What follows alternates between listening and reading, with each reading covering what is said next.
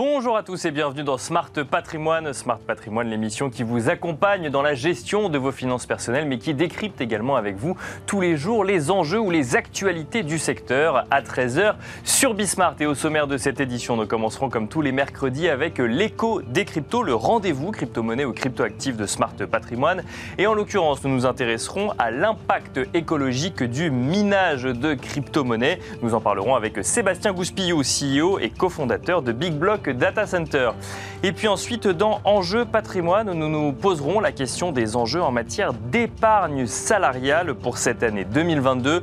Nous aurons le plaisir de recevoir pour cela Catherine Pays-Lenic, directrice générale d'Epsens, mais aussi Arnaud Jacoulet, directeur épargne salariale et retraite au sein de l'Association française de la gestion financière, aussi connue sous le nom de l'AFG. Bienvenue à vous tous qui nous rejoignez. Smart Patrimoine, c'est parti.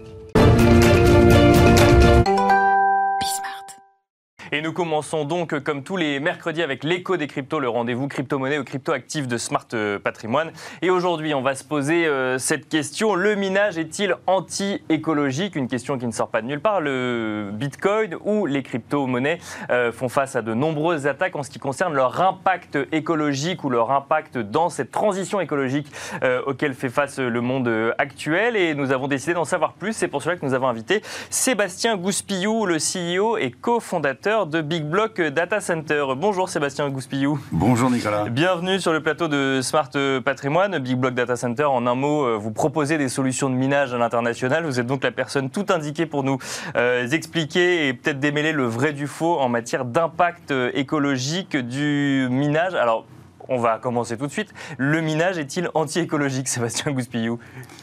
Euh, bah, a priori non, hein. c'est ce qu'on veut, ce qu'on veut nous faire croire absolument, mais euh, euh, c'est tout le contraire en fait. Le mining a, plusieurs intérêts pour les électriciens et notamment pour les électriciens qui produisent de l'énergie renouvelable, notamment sur la géothermie, les centrales géothermiques et sur l'hydroélectricité. Là, il est indéniable qu'il il y a énormément d'extra capacités, c'est-à-dire de centrales qui sont beaucoup plus grosses que ce qu'elles peuvent vendre à un moment T. D'accord. Et nous, c'est notre spécialité, hein. c'est sur ces, ces extra capacités qu'on se dirige, donc on fait le tour du monde, on cherche des mégawatts et euh, sur euh, cette recherche-là, il y a une compétition qui est très très forte. On peut aussi aller utiliser évidemment des, des mégawatts qu'on achèterait sur du charbon. Là, la compétition est beaucoup moins forte. D'accord. Personne n'en veut de cela pour le coup. Alors, les, mineurs chinois, lorsqu'il y a eu le, les, mesures, euh, les, mesures, de rétorsion en Chine, ont essayé de mettre leur machine ailleurs et certains n'ont pas du tout regardé si c'était du gaz ou du charbon du moment qu'on leur donnait du mégawatt. Ils ont l'habitude dans un, dans un, pays où le charbon fait partie du paysage, je dirais. Mais nous, ces mégawatts-là au charbon, ça faisait des années qu'on les voyait au Kazakhstan, par exemple, et on, ne les prenait pas. Et donc, la plupart des mineurs aujourd'hui qui développent cherchent évidemment des surplus du green, et puis surtout se, dirigent vers, euh, vers le flare gas. Parce que là, il y a un potentiel énorme. On pourrait déployer peut-être 20 réseaux Bitcoin juste sur le flare gas. Alors, vous allez peut-être euh, nous développer cette partie-là, juste avant, pour reposer un peu le contexte. Effectivement, vous nous avez parlé de la Chine, puisque la Chine a interdit le minage sur son territoire, avec parmi les arguments évoqués, celui de l'impact écologique euh, donc du, du, mining ou du minage. Euh, ce sujet de l'impact écologique, il date d'il y a plusieurs années. Euh, déjà en 2018, on se posait la question. Il y avait un index qui avait été, qui, avait été calculé pour montrer l'impact écologique du Bitcoin. Index qui lui-même a été remis en cause par un certain nombre de chercheurs puisque tout le monde ne le calculait pas de la même manière. Et en fait, c'est revenu au goût du jour justement parce que plusieurs pays commencent à dire ça va sortir de notre territoire parce que, donc dont la Chine, parce que euh, l'impact écologique est trop fort. Donc il y a peut-être d'autres raisons derrière, mais en tout cas c'est la raison qui est, mise en avant. Et là, ce que vous nous dites, c'est qu'en fait, euh, oui, euh, il faut de l'énergie pour miner, mais en gros, tout dépend de l'énergie qu'on va chercher pour miner, c'est ça? Ah, bah, absolument, bien sûr. C'est très utile d'acheter de l'électricité à des centrales, des centrales qui produisent du renouvelable parce que on parle pas de l'Europe. Hein. nous, on travaille pas en Europe. Hein. D'accord. Là, parce qu'en Europe, on a, on a un réseau qui est plutôt bien maillé, donc il n'y a pas d'énormes ressources perdues. Euh, il y a des continents comme l'Afrique ou une partie de l'Asie centrale où il y a d'énormes ressources qui, qui servent à rien. C'est-à-dire qu'on produit plus d'électricité ben, que, que, la centrale en vend, entre guillemets Oui, alors on ne la produit pas, mais on est en capacité de la produire. Sur l'hydro, c'est comme ça. Hein. Souvent, on arrête une turbine. Si on produit l'électricité, il faut qu'elle parte quelque part. Il faut qu'elle parte dans, dans, dans, une résistance ou quelque part.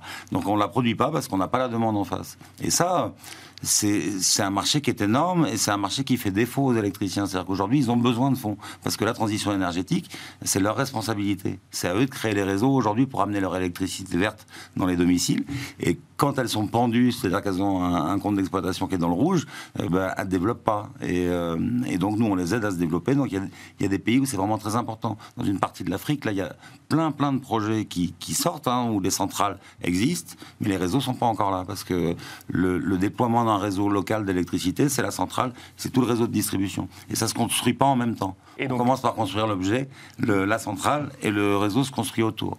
Et donc, ce que fait euh, Big Block Data Center, c'est ce que vous faites vous, c'est que vous allez chercher finalement en fait ces, ces, ces centrales euh, énergétiques ou ces centrales productrices d'électricité, et euh, vous allez analyser là où il y a potentiellement une capacité de produire plus pour y installer du coup des, des quoi, des fermes de minage. Alors peut-être pas qu'on peut qu'on parle de fermes de minage pour le coup toujours. Tout à fait, tout à fait. Donc on identifie avec l'électricien où sont ses surplus, combien il en a et on lui propose de les racheter euh, en fonction de la, de la, puissance installée qu'il a disponible. S'il a 10 MW, on lui dit OK, nous on, t'achète ces 10 MW. On, va utiliser cette puissance de 10 MW. Sur l'année, ça représente tant de, de, millions de dollars ou de centaines de milliers de dollars. Euh, et, donc voilà, on deal comme ça avec eux sur des surplus, sur de l'électricité qu'ils ne savent absolument pas vendre ailleurs. Et alors, la question qu'on peut se poser, c'est est-ce que du coup, il est possible de, de, miner avec cette solution-là toute l'année ou euh, est-ce que la, justement le besoin en énergie des pays concernés euh, peut évoluer en, fait en fonction de l'année et donc de fait le minage du Bitcoin évolue euh, avec? Alors, c'est possible. Euh, ce, que j'évoquais là, Nicolas, c'était des surplus structurels. C'est-à-dire que c'est des centrales qu'on identifie comme ayant des surplus, enfin, une extra capacité depuis des années. D'accord. Et qui n'envisagent pas dans les années qui viennent d'avoir un client qui vienne consommer cette extra capacité. Euh, être client pour cette extra capacité. Donc, euh, là, on parle vraiment de, de, surplus structurel. Après, on peut avoir, notamment sur des champs solaires, on peut avoir des surplus en journée, en plein soleil, et puis, et, puis de manière. oui, épisodique pour le coup. Voilà c'est une solution qui est plus difficile pour miner, mais ça existe. Ça existe. On a un collègue espagnol jeune avec qui on travaille depuis longtemps. Lui, c'est sa spécialité. Il met des, conteneurs de mining sur les champs solaires. Mais il utilise des vieux matériels ASIC qui coûtent pas cher, ce qui permet euh, de travailler 8 heures ou 10 heures par jour. D'accord. Et alors, si on revient sur l'exemple euh, chinois, donc en fait, effectivement, il y avait un certain nombre de fermes de minage euh, en Chine qui ont dû quitter le territoire. Et là, ce que vous nous dites, c'est que finalement, en fait, il faut de l'énergie pour miner du Bitcoin. Et après, tout dépend des scrupules de ceux qui vont proposer l'activité de minage, en fait. c'est ça le sujet. Ça dépend euh, pas vraiment de scrupules, ça dépend de leur culture. Il faut bien comprendre que nous, notre obsession, notre obsession du réchauffement et tout ça, c'est pas partagé par le reste de la planète. Il y a beaucoup, et notamment dans les pays producteurs de pétrole ou les pays producteurs, les gros pays producteurs de, charbon, et surtout qui ne produisent que ça, hein, comme le Kazakhstan par exemple. Euh, là-bas, le fait d'avoir une centrale au charbon à côté de chez soi, et donc d'utiliser du charbon, euh, c'est une ressource du pays. C'est c'est quelque chose qui culturellement est accepté. D'accord. Alors que chez nous, ça ne l'est plus du tout. Euh, donc voilà, pour eux, utiliser une centrale au charbon pour miner, euh, pourquoi pas? Ça leur pose pas de problème euh, éthique. Nous, évidemment, oui, mais je dirais que c'est pas le sujet. Il faut pas s'inquiéter d'une menace écologique du Bitcoin. Le mining de Bitcoin, quand j'ai commencé, moi, c'était 20% d'énergie décarbonée mhm. et 80% d'énergie sale. C'est le mix mondial. Hein. C'est-à-dire que chaque être humain aujourd'hui travaille avec un mix qui est pas loin de 80% carboné. Et donc, comme le Bitcoin était miné par des particuliers à la maison, on pouvait imaginer que le mix mondial était le mix du Bitcoin. Aujourd'hui, le Bitcoin est à 60% euh, sur des énergies renouvelables, donc il est plus qu'à 40% carboné. Il est passé de 80 à 40% en moins de 10 ans, en 9 ans. Donc, c'est une performance qui est juste folle. Hein. Il n'y a pas une industrie dans le monde qui a été capable de se décarboner aussi vite. Et la logique, la logique économique va systématiser ce, cette migration du noir vers le, vers le vert parce que les hydrocarbures augmentent. Ce qui fait que ça fait augmenter le prix du kilowatt carboné, et c'est en train de disqualifier nos concurrents. Et nous, c'est notre pari depuis des années. On voyait bien que le pétrole allait augmenter, le, pétrole se raréfie, l'extraction est beaucoup moins, euh, a beaucoup moins de succès qu'il y a une vingtaine d'années. Aujourd'hui, en gros, on extrait un tiers du pétrole qu'on consomme tous les ans. Hein. Donc on vit sur les réserves.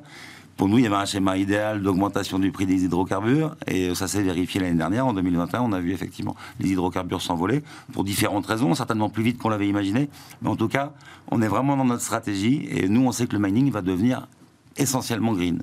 On verra des pays producteurs continuer à miner pour eux sur, sur du gaz notamment, parce qu'il y a des ressources gazières qui sont très difficiles à déplacer et à commercialiser. Mais euh, pour l'essentiel, ça va se miner sur du green et aussi sur le flair gaz, que je disais tout à l'heure. Et alors le flair gaz, euh, un mot peut-être de ce que c'est justement? C'est les gaz de torchère des, champs d'exploitation pétrolière. C'est-à-dire quand on extrait du pétrole, on trouve des nappes de gaz et ce gaz, il faut l'extraire pour pouvoir extraire le pétrole. Et donc la solution la plus simple, c'est de mettre une torchère et de brûler ce gaz. Et c'est une solution qui n'est pas du tout satisfaisante en termes écologiques parce que d'abord on brûle ce gaz, ok, ça crée du CO2, ça c'est une pollution à la limite euh, qui est acceptée mais surtout on envoie du méthane à l'état pur, et puis tous les gaz délétères qui entourent ce méthane qui, sont, qui est près du pétrole, et ça, ça part dans l'atmosphère mal brûlé, parce que les torchères, ça brûle bien s'il n'y a pas de vent. Mais s'il y a du vent, c'est jusqu'à 50% de ce gaz. Et on peut réutiliser ce gaz, du coup, pour créer de l'énergie? Oui, bien sûr. Alors, les, pétroliers ne nous ont pas attendu pour ça. Hein. Il y a des techniques qui consistent à prendre ce gaz, le nettoyer, euh, le transformer en électricité par des génératrices, et d'injecter cette électricité sur le réseau. Mais pour ça, il faut qu'il y ait un réseau. Et quand il n'y a pas de réseau, il n'y a pas de solution. Enfin, en tout cas, pas cette solution-là de transformer le gaz. La solution, c'est aller chercher ce gaz-là là où il n'y a pas de réseau pour le coup, bah, et intégrer des, un, réseau, enfin, un réseau de minage pour le coup. le coup, bah, c'est exactement de faire ce que font les pétroliers actuellement, c'est-à-dire d'utiliser ces génératrices pour faire de l'électricité, mais comme il n'y a pas de réseau, de la vendre aux mineurs qui sont là, qui viennent sur place et qui se contentent du, site euh, où qu'ils soient. Et alors pour conclure, euh, Sébastien Gouspiou, euh, donc on a évoqué Big Block Data Center en fil rouge en lien avec l'impact écologique du minage.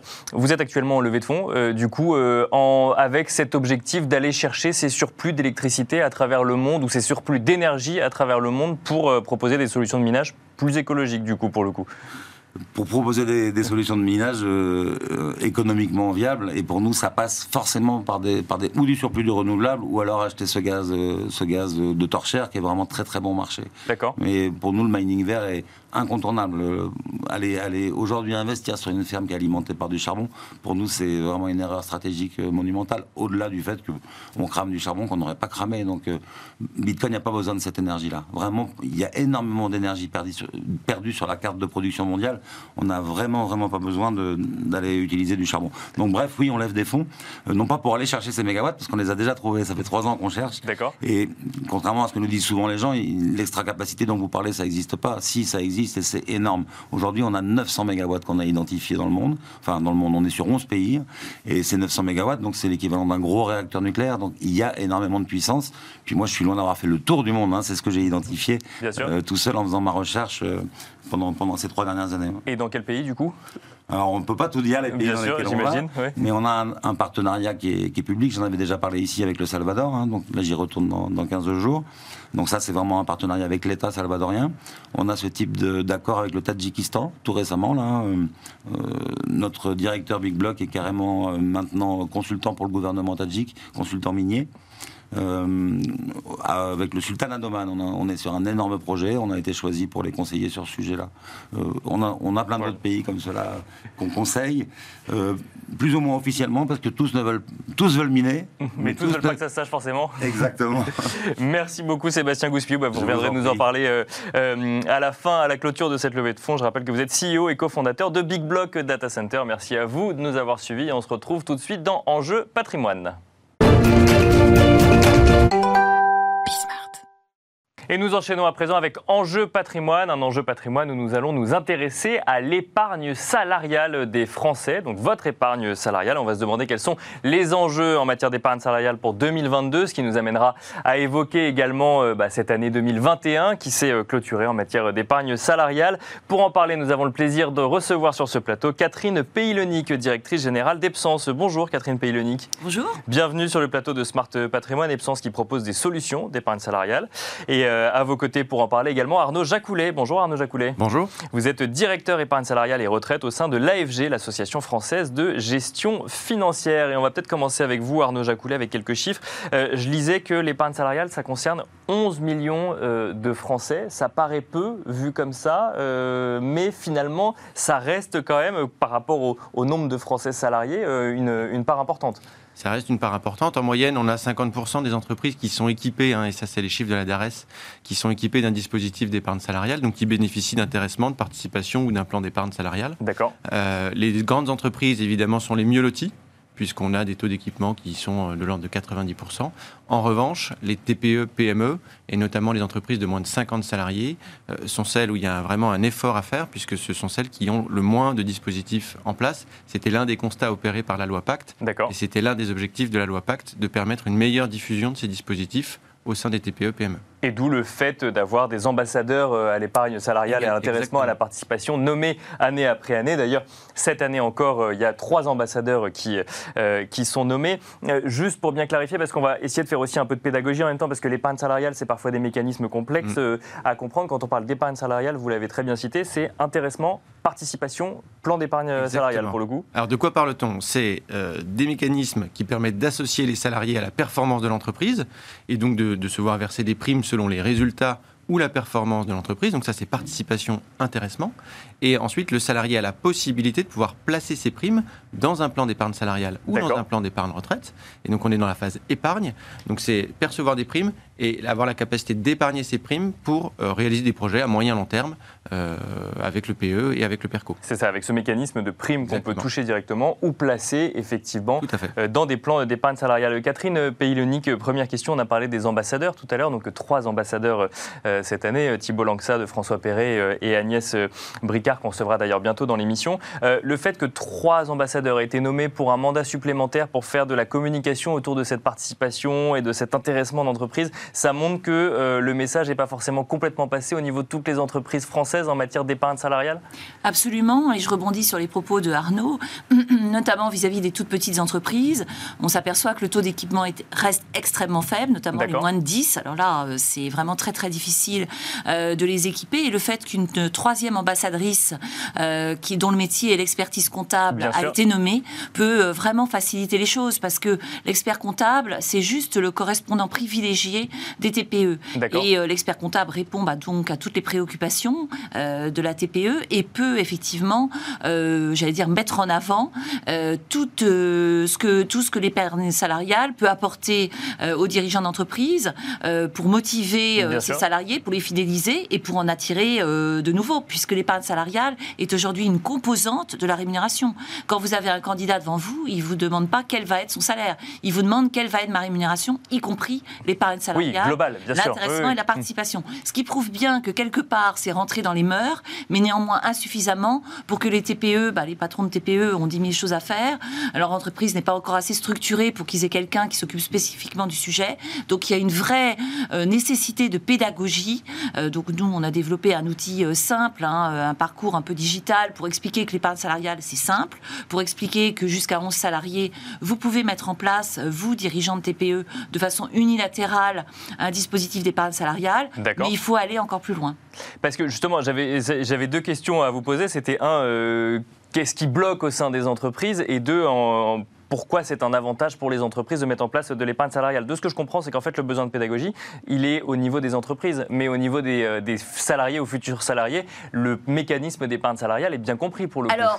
Euh, plus ou moins. Et, euh, Mais l'intéressement et la participation sont en tout cas des choses connues. Sont des choses connues. Après, pour une TPE, euh, bah, le dirigeant de la TPE, est-ce qu'il a les outils pédagogiques pour aller expliquer à ses salariés qu'est-ce que, quel est l'intérêt pour eux de placer certaines sommes s'ils n'en ont pas besoin? Je pense que là, les teneurs de compte que nous sommes en épargne salariale doivent faire preuve de cette pédagogie vis-à-vis du dirigeant de TPE pour l'accompagner dans cette communication avec éventuellement bah, des webinars, des, des vidéos, des, présences physiques. Hein. Je pense que maintenant, ça va être euh, bientôt Peut-être de nouveau possible. voilà, on espère tous, euh, pour répondre à des questions très basiques des salariés et pour donner, j'allais dire, un contenu très concret à des notions qui restent encore. Bon, c'est de l'épargne, mais par, par rapport à l'assurance vie, qu'est-ce que c'est euh, Bon, un percol aujourd'hui qui peut être mis en place par des entreprises, soit parce que. Alors, percol PER collectif. Pour alors, c'est le PER collectif, nouvelle, nouvelle dénomination avec la loi. Plan épargne retraite collective, soyons clairs pour le coup. Euh, donc c'est un outil plutôt de préparation à la retraite. Euh, il a été un peu euh, toiletté avec la loi Pacte. L'objectif, l'un des objectifs étant de permettre de faire des versements volontaires, défiscalisés mhm. pour l'épargnant qui le souhaite. c'est quand même très important d'avoir des placements susceptibles d'être défiscalisés. Il n'y en a pas beaucoup maintenant, aujourd'hui. L'épargnant peut le faire, c'est à son choix. Bon, est-ce que c'est connu? Bah, Pas forcément. Est-ce que le chef d'entreprise se dit pas, oh là là là, mais qu'est-ce que ça va être compliqué? Il va encore falloir mettre un nouveau contrat en place. C'est un simple avenant quand on a déjà un PERCO, ancienne mouture. Donc il faut déjà avoir des mécanismes d'épargne salariale chez, dans, son entreprise. Oui, enfin on peut en mettre en place un. C'est beaucoup plus facile que, euh, j'allais dire, la réglementation telle qu'elle peut être lue, euh, j'allais dire de façon euh, un peu un peu littérale, le laisse entendre. Après, c'est notre rôle. Je répète, il y a besoin vraiment de beaucoup de pédagogie.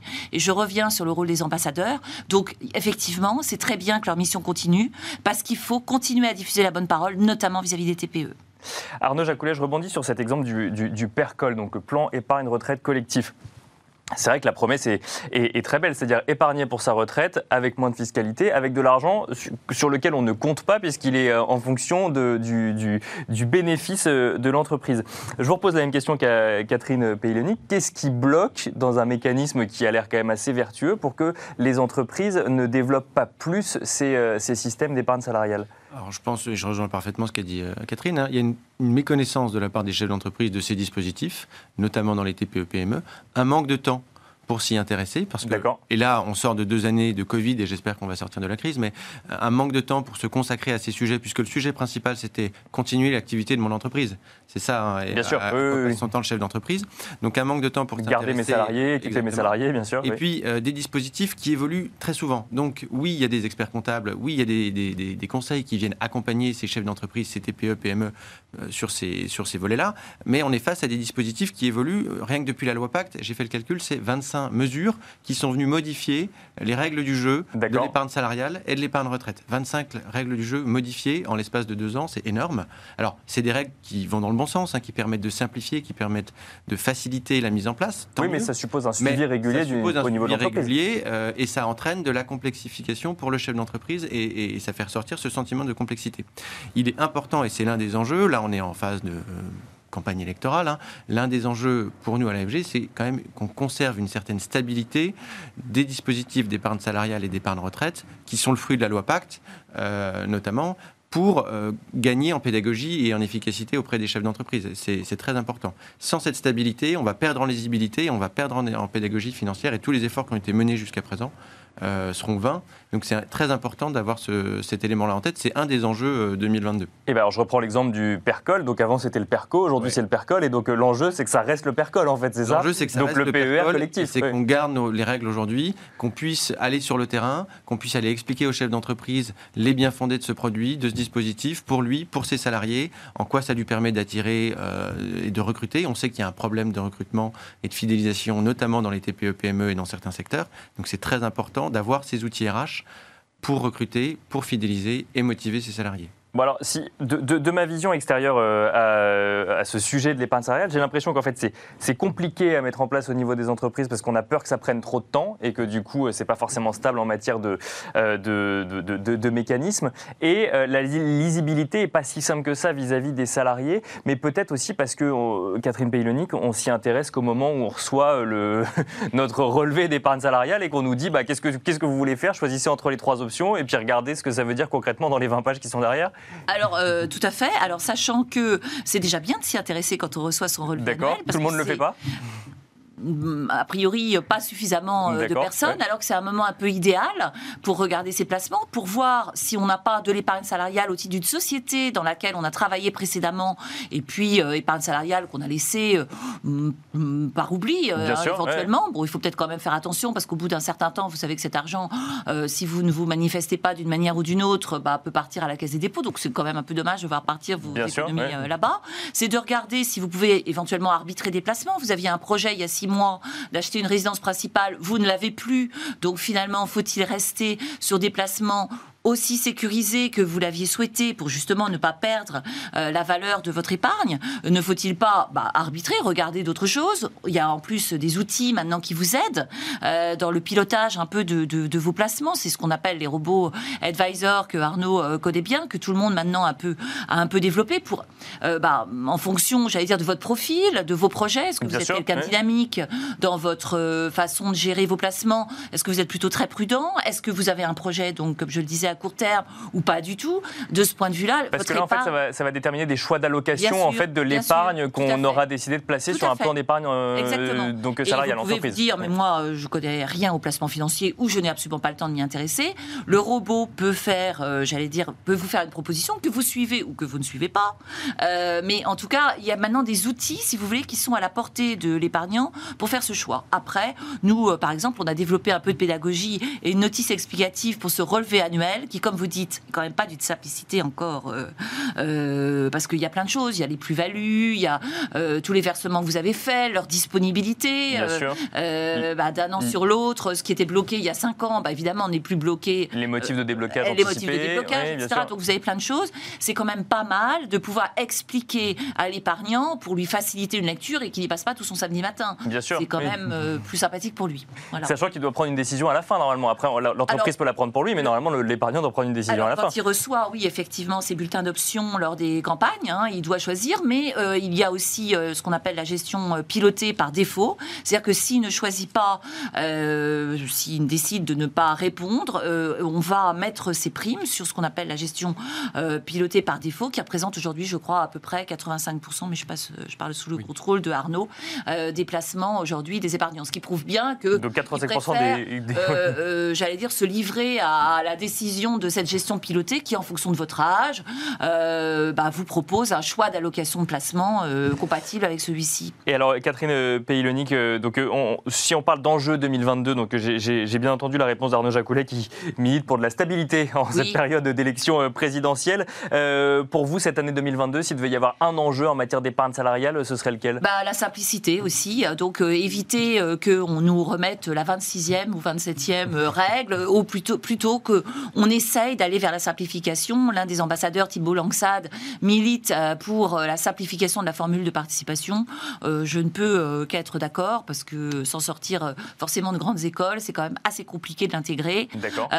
Et comme on parle beaucoup de partage de la valeur et donc de euh, déploiement de la participation euh, et de la rendre obligatoire à toutes les entreprises si possible, euh, bah, encore faut-il que la formule soit suffisamment simple pour que les chefs d'entreprise adhèrent à, ce, à cela.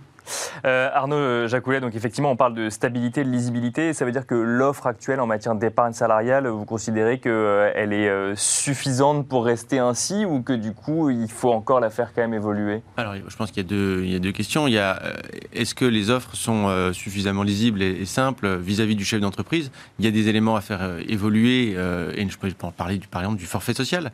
Aujourd'hui, on paye du forfait social au-delà de 50 salariés sur de la participation, mais on n'en paye pas sur l'intérêt en dessous de 250 salariés. On en paye sur de l'abondement euh, fléché vers de l'actionnariat salarié. Enfin, on voit que tout ça reste très compliqué et difficile pour un chef d'entreprise de s'y retrouver. Et donc, sur le forfait social, je pense qu'il y a un vrai besoin d'harmoniser et de suppression jusqu'à un certain seuil pour que les entreprises, et notamment euh, de 0 à 250 salariés, puissent euh, voir lever toutes les barrières, si on veut développer l'épargne salariale, voir lever toutes ces barrières pour la mise en place des, dispositifs. Après, il y a la question des offres et de l'offre financière qui est proposée dans les PE, PERCO. Euh, là, je pense qu'aujourd'hui, on est, il y a une compétition sur ce marché qui est somme toute assez importante, hein, avec des acteurs comme Epsens, mais il y a aussi de nouveaux entrants, et je vais parler par exemple d'Epsor, qui entrent sur ce marché. C'est la preuve que c'est un marché dynamique sur lequel on peut venir se faire une place dès lors qu'on a une offre innovante. Euh, et je pense que les offres qui existent sont parfaitement euh, compétitives avec des robots advisors, avec des parcours pédagogiques euh, et d'un niveau qualitatif très largement, à mon avis, supérieur à ce qu'on peut retrouver en banque traditionnelle de détail. Merci beaucoup Arnaud Jacoulet. Je rappelle que vous êtes directeur épargne salariale et retraite au sein de l'AFG, l'association de la gestion, euh, l'association française de la gestion euh, financière. Merci également Catherine Peylonic, directrice générale d'Epsens. Merci à vous de nous avoir suivis. Je vous donne rendez-vous demain pour un nouveau numéro de Smart Patrimoine à 13h sur Bismart.